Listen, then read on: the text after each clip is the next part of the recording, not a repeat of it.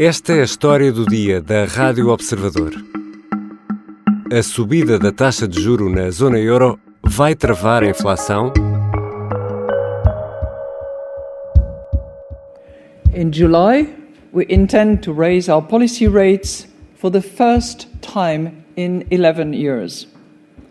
And we have provided some guidance for our September policy meeting and the rate path that we envisage thereafter.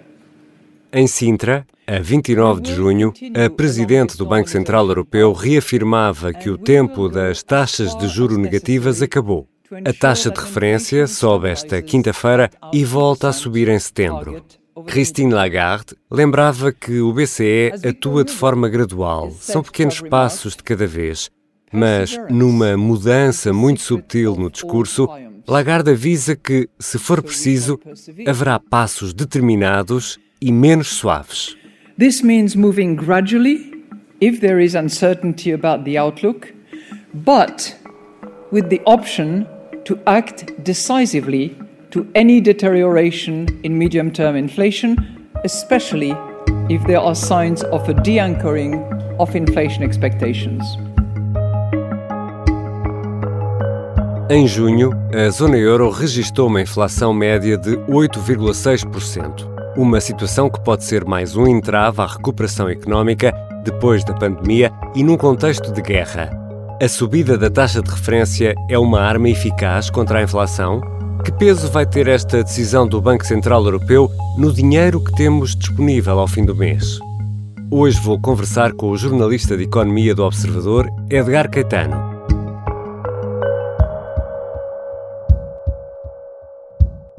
Bem-vindo, Edgar. Obrigado pelo convite.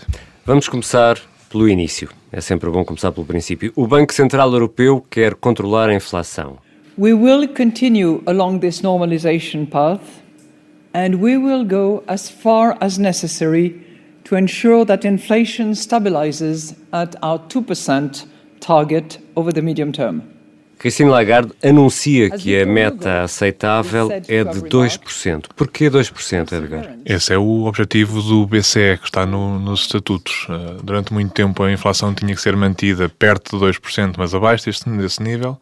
Uh, e mais recentemente houve uma revisão estratégica do BCE que se definiu que o Banco Central Europeu, tal como outros bancos centrais, olham para 2% como uma, uma meta quase mítica, e isso é suportado em muita pesquisa, muitas toneladas de hum. pesquisa hum académica e económica que diz que, no fundo, para as pessoas perceberem porque é que, é, porque é que deve haver alguma inflação. Isto é um bocadinho polémico, porque há, há quem discorde disto, né? há quem ache que não deve haver inflação nenhuma, ou, ou que acha que deve ser 3%, ou 2%, ou, ou, ou 1% e que dizer 2 que é um bocadinho arbitrário. Porquê é que deve haver alguma inflação? Em termos muito simples, e correndo o risco de ser aqui bombardeado por, por economistas amanhã no meu e-mail, uh, basicamente Há duas razões principais. A primeira é que quando tens uma inflação de um, num, num número baixo, como 2%, isso significa que existe alguma destruição do, do dinheiro ao longo do tempo. Hum. Isso significa que há um incentivo natural da poupança que existe no, na, na, economia procurar uh, investimentos mais arriscados, que, que é desses que vem a inovação uma, uma sociedade sem, sem inflação é aquela sociedade aristocrática de França e, eh, em que, que, não cresce, não é? Que não cresce, e, portanto, deve haver alguma inflação, porque basicamente se não houver inflação, a poupança fica refugiada uhum. em, em, propriedades e palácios no sul de França uhum. e, portanto, não há. E além disso, há outra questão: é que é, uma inflação descontrolada é um risco muito grande mas uma deflação também é visto como um risco tão grande ou até mais difícil de controlar, pelo uhum. Tão grave, mas ainda mais difícil de controlar. E, portanto, deve haver alguma margenzinha, porque se andarmos sempre em zero, muito facilmente caímos para, claro. temos que ir para a deflação. É essa a razão. Mas é possível eh, uma meta de 2% quando estamos com mais de 8,5%, digamos assim? É, é importante referir que a meta de 2% é a médio prazo, o que hum. significa que o que está em causa nunca é a inflação que nós temos hoje, okay. ou que tivemos no mês passado, que é aquilo que nós normalmente noticiamos ou há dois meses atrás.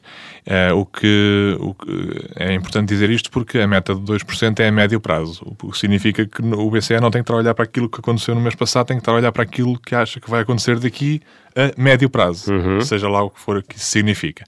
mas obviamente que há indicadores uh, muito desenvolvidos e, e, e, de forma, de alguma forma o BCE tenta prever qual é que vai ser a taxa de inflação ou a trajetória da taxa de inflação daqui a uns meses. Agora, isso é sempre subjetivo. Claro, e já sabemos que a inflação retira poder de compra, os preços sobem, os salários não acompanham. Agora, aumentam as taxas de juro de referência. Como é que isto, este aumento das taxas de juro de referência, pode ajudar a combater esta subida do, dos preços, esta, esta inflação? Eh, em teoria, no geral, eh, a subida da taxa de juro é uma ferramenta uh, básica e é a primeira ferramenta que o Banco Central tem para tentar controlar a massa monetária e, as pressões sobre os preços. A tua dúvida é se a subida da taxa de juro pode ajudar a combater a inflação ou a combater esta inflação. Quero saber essas duas coisas, mas primeiro queria que nos explicasses a ferramenta. Qual é o objetivo teórico disto?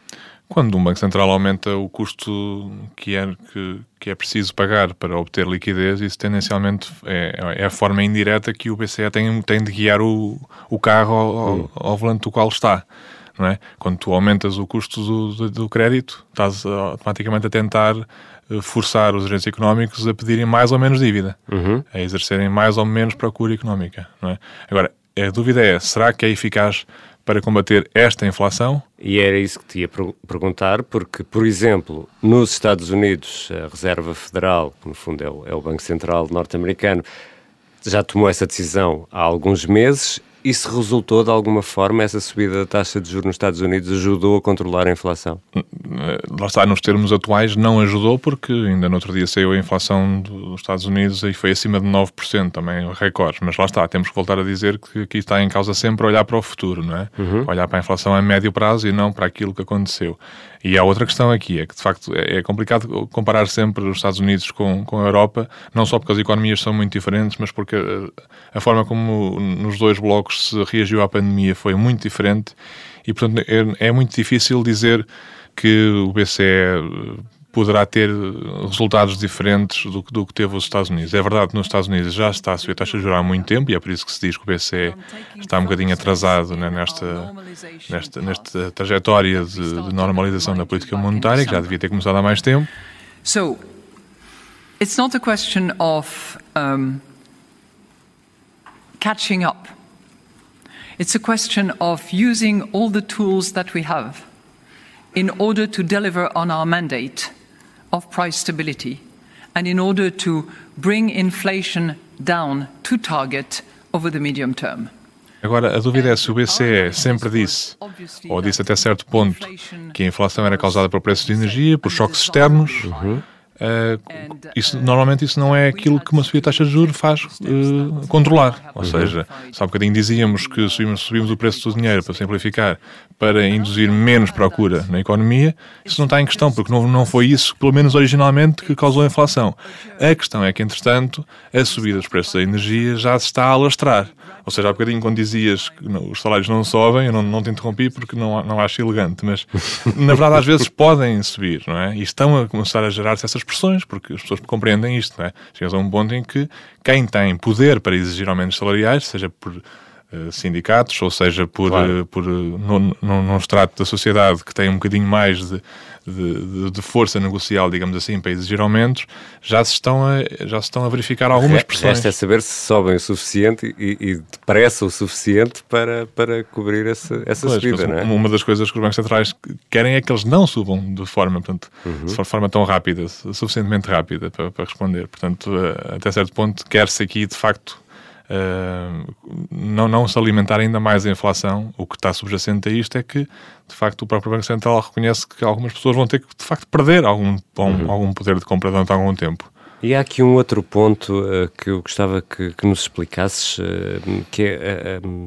o euro face ao dólar. O, o, euro esteve a valer menos do que o dólar, agora está praticamente igual.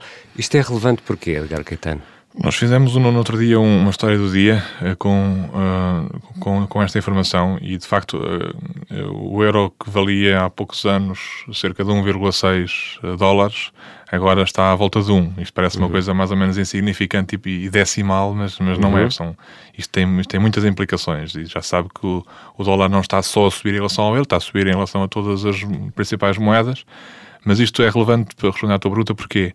Porque se se dizia que pelo menos no início a inflação era causada pelos preços da energia, uhum. sabemos que os preços da energia são denominados em dólares. O que significa que quando nós estamos a ver, às vezes, o barril do futuro, futuros do Brent, do, do, petróleo estão a cair, estão sempre a cair em dólares. Ou seja, uhum. significa que nem sempre poderão estar a cair em euros.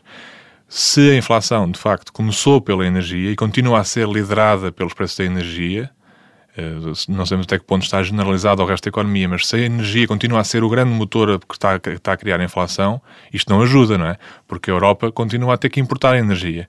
E se essa energia é, é denominada em dólares, isso significa que não, não traz, digamos, não é um bom augúrio para quando se tenta perceber quando é, onde é que está o pico da inflação, não é? Uhum. Que é isso que toda a gente agora quer perceber. Onde é que está o pico? Quando é que isto vai começar a virar? Será que vai começar a virar em breve? Será que é possível que a inflação vire no sentido de atingir o seu ponto mais alto e começar a, a, descer, pelo menos devagarinho. Será que é possível que isso vá acontecer em breve? Será que é possível que isso aconteça antes de acabar a guerra? Ninguém sabe isto. São as grandes questões que se estão a perguntar agora.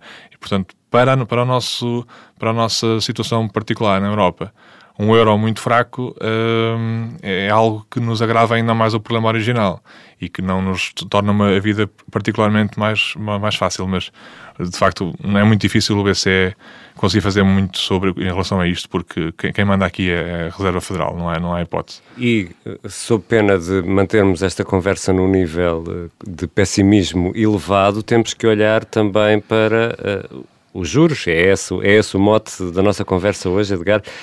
E, obviamente, também vamos pagar mais pelos empréstimos da casa, por exemplo, do, no crédito à habitação, não é? Sim, esse é um risco que nós temos vindo a, a, sinalizar há, já há bastante tempo aqui no Observador, há vários meses, eh, desde o início do ano e de 2022, quando já dizíamos que em junho podia já as Oribors passarem uhum. para terreno positivo. Na altura até tive receio de estar a parecer demasiado alarmista e, curiosamente, a realidade tornou-se, eh, revelou-se ainda mais uh, não, não foi preciso chegar a junho para que as taxas de juros Euribor começassem a subir acima de zero. Neste momento já estão todas acima de zero. Desde a Euribor a 3 meses, a 6 meses, a 12 meses, em todos os prazos. E isto é um, pode ser um choque para as famílias, não é? E isso é porque os bancos anteciparam esta medida hoje anunciada pelo Banco Central Europeu e em setembro está prometido novo aumento da taxa de referência.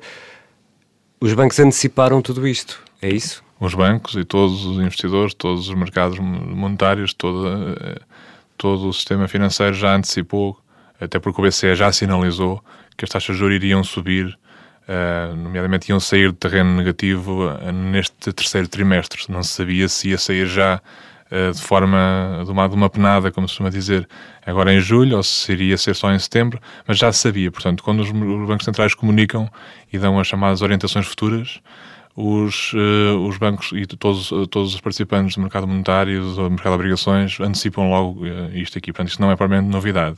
Além disso, também é o, o impacto que falávamos há pouco. Os bancos também uh, anteciparam um bocadinho este movimento porque também estão um bocadinho arrastados por aquilo que acontece nos Estados Unidos. E, e como nos Estados Unidos é, o, o mercado monetário já há muito tempo começou a antecipar que a era dos, dos juros baixíssimos ou negativos já tinha acabado, naturalmente isso já foi começando a ser refletido no, nas taxas de mercado diárias. E isso também torna mais difícil o acesso ao crédito, quer a particulares, quer a empresas, não é?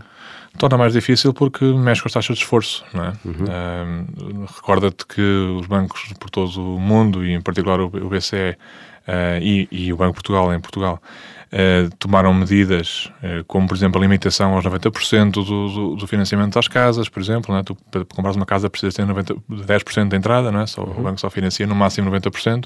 Isto são medidas que os bancos centrais tomam para limitar o sobreaquecimento dos preços.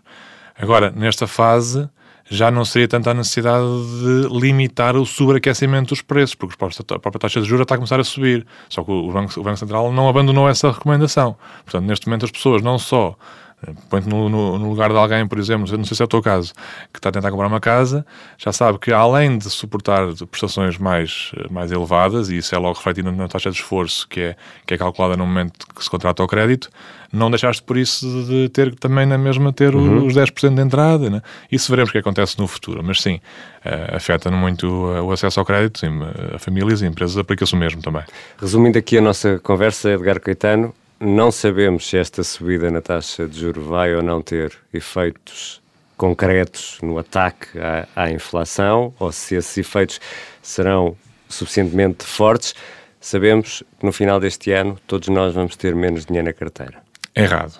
E eu recuso-me a deixar acabar esta história do dia com uma mensagem pessimista.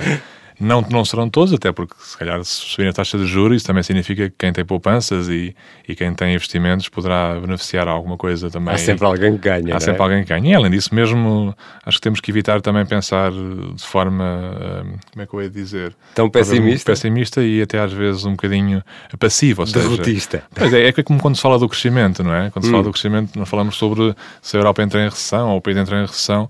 Mesmo em recessão há muita coisa que se valoriza, não é? Uhum. Há muitas empresas que não, não é por haver uma recessão que Portugal poderá deixar de ser o maior exportador de bicicletas no, no, no na Europa ou no, no mundo, na Europa, uhum. certamente. E, portanto, acho que existe sempre algum espaço para não pensarmos que, apesar da tendência não ser eh, propriamente expansionista, para usar as, aquela palavra que os bancos uhum. centrais adoram, eh, mas dentro do, do, contracionismo existe, também pode haver muito expansionismo e é isso que também queremos dizer. Então não devemos entrar em pânico? Não, não, vamos, não vale a pena. Obrigado, Edgar. Obrigado, eu. Edgar Caetano é jornalista da secção de Economia do Observador e dá particular atenção aos temas como banca e política monetária. Esta foi a história do dia. Os sons que ouvimos são de Christine Lagarde, a presidente do Banco Central Europeu, e estão disponíveis no canal do YouTube daquela instituição. A sonoplastia é da Beatriz Martel Garcia, a música do genérico do João Ribeiro. Eu sou o Ricardo Conceição. Até amanhã.